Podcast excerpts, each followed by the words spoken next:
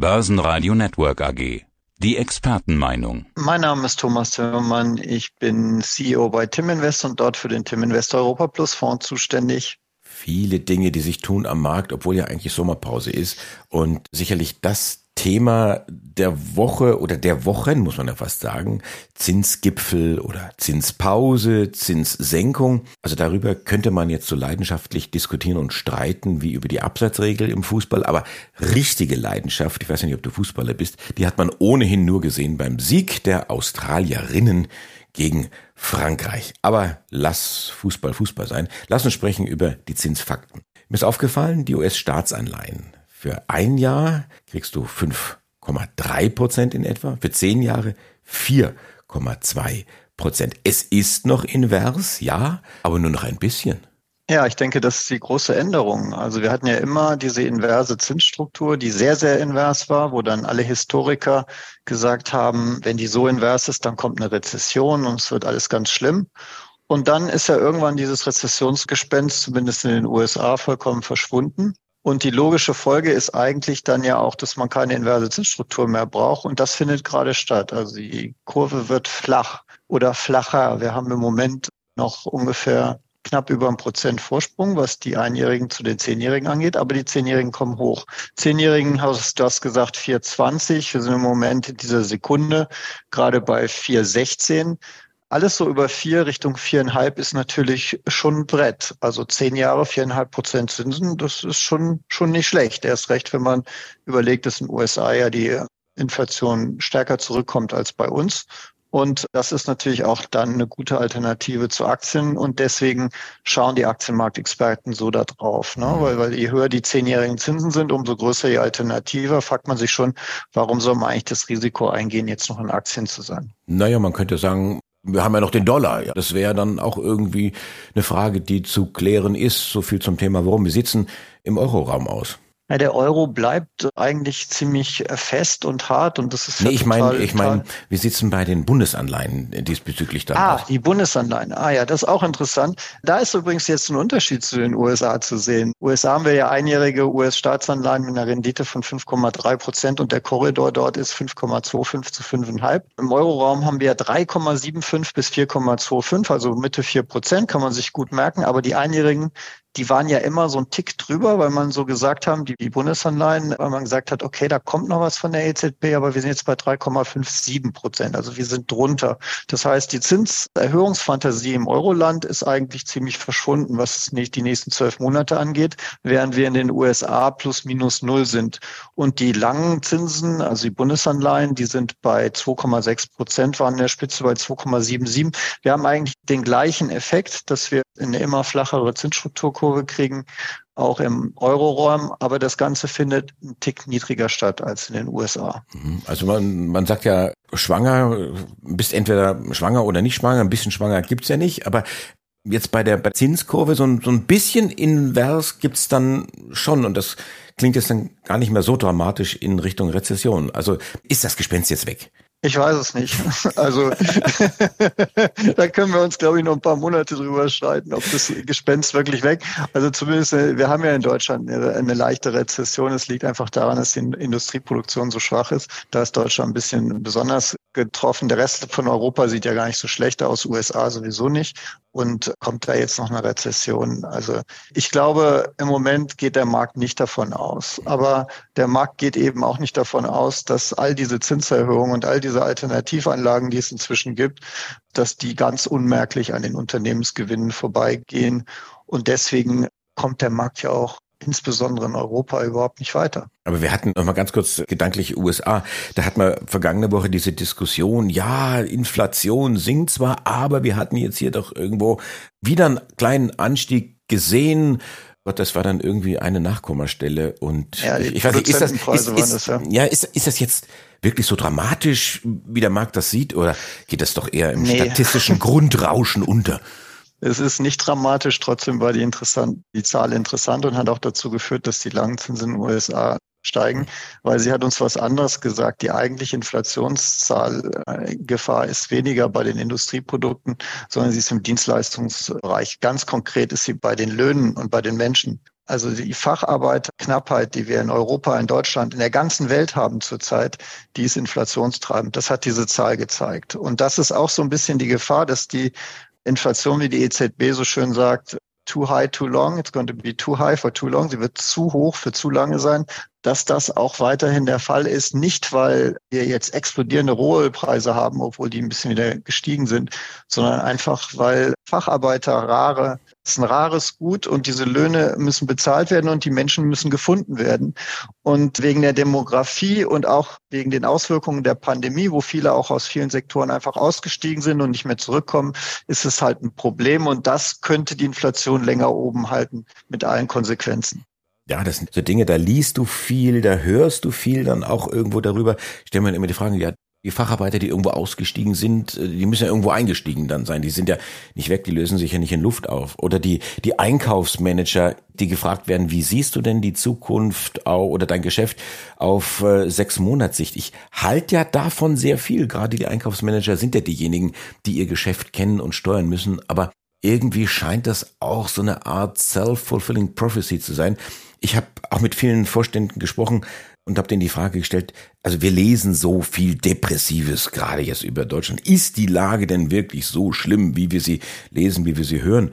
Und ich höre immer wieder, naja, es ist so ein bisschen German Depression. Also wir neigen dazu, die Risiken überzubewerten und die Chancen nicht zu sehen, die unterzubewerten. Wie siehst du denn das? Also das war ja schon immer so und das zeichnet uns Deutsche doch auch aus. Also wir sind doch die großen Bedenkenträger auf der ganzen Welt und sind immer leicht pessimistisch und depressiv unterwegs.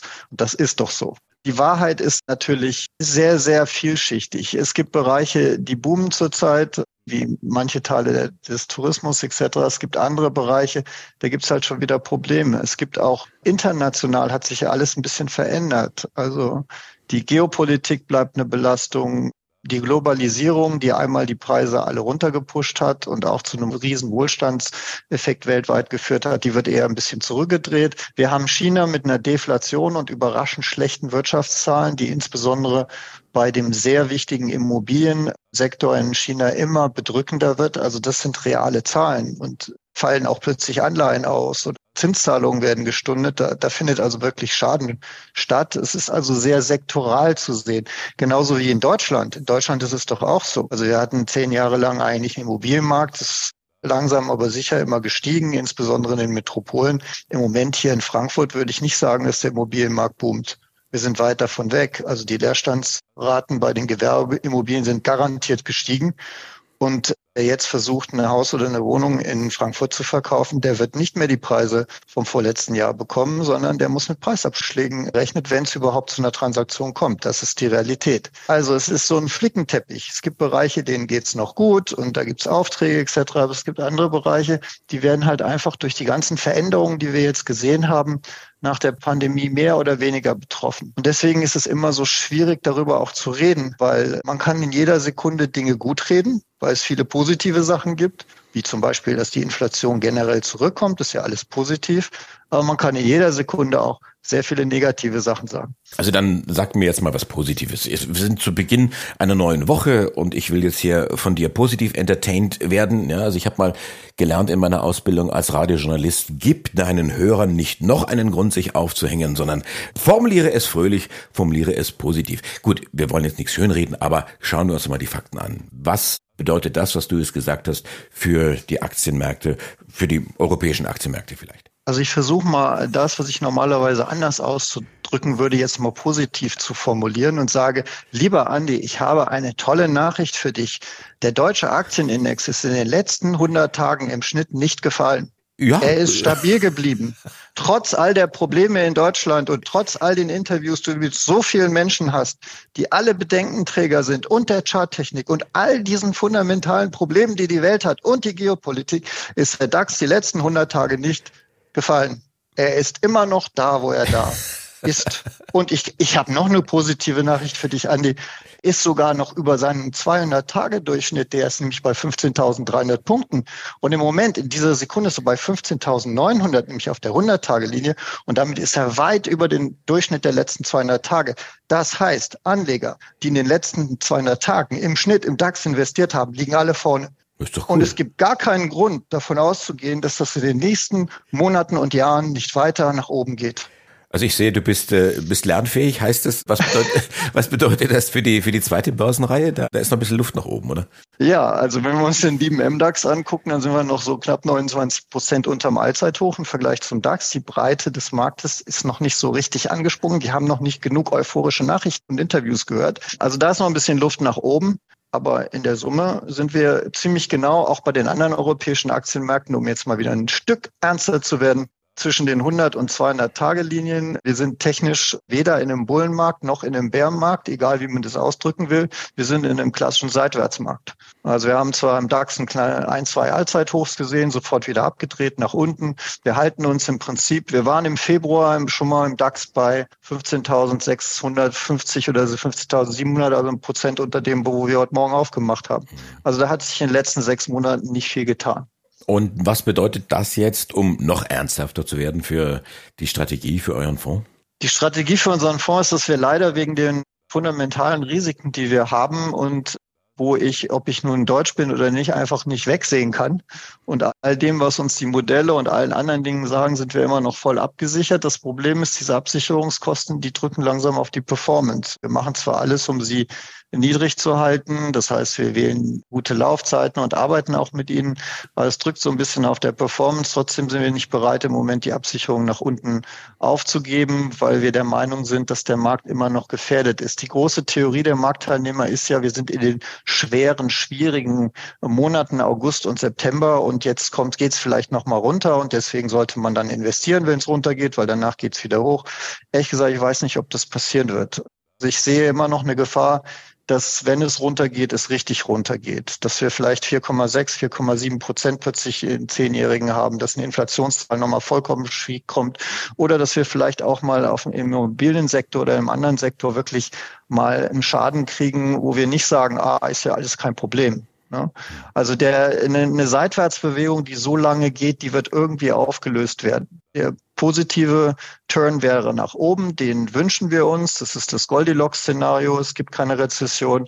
Die Inflation geht weiter zurück. Die Zinsen werden spätestens ab Mitte nächsten Jahres gesenkt überall und dann gehen die Aktien hoch. Das ist das tolle Szenario.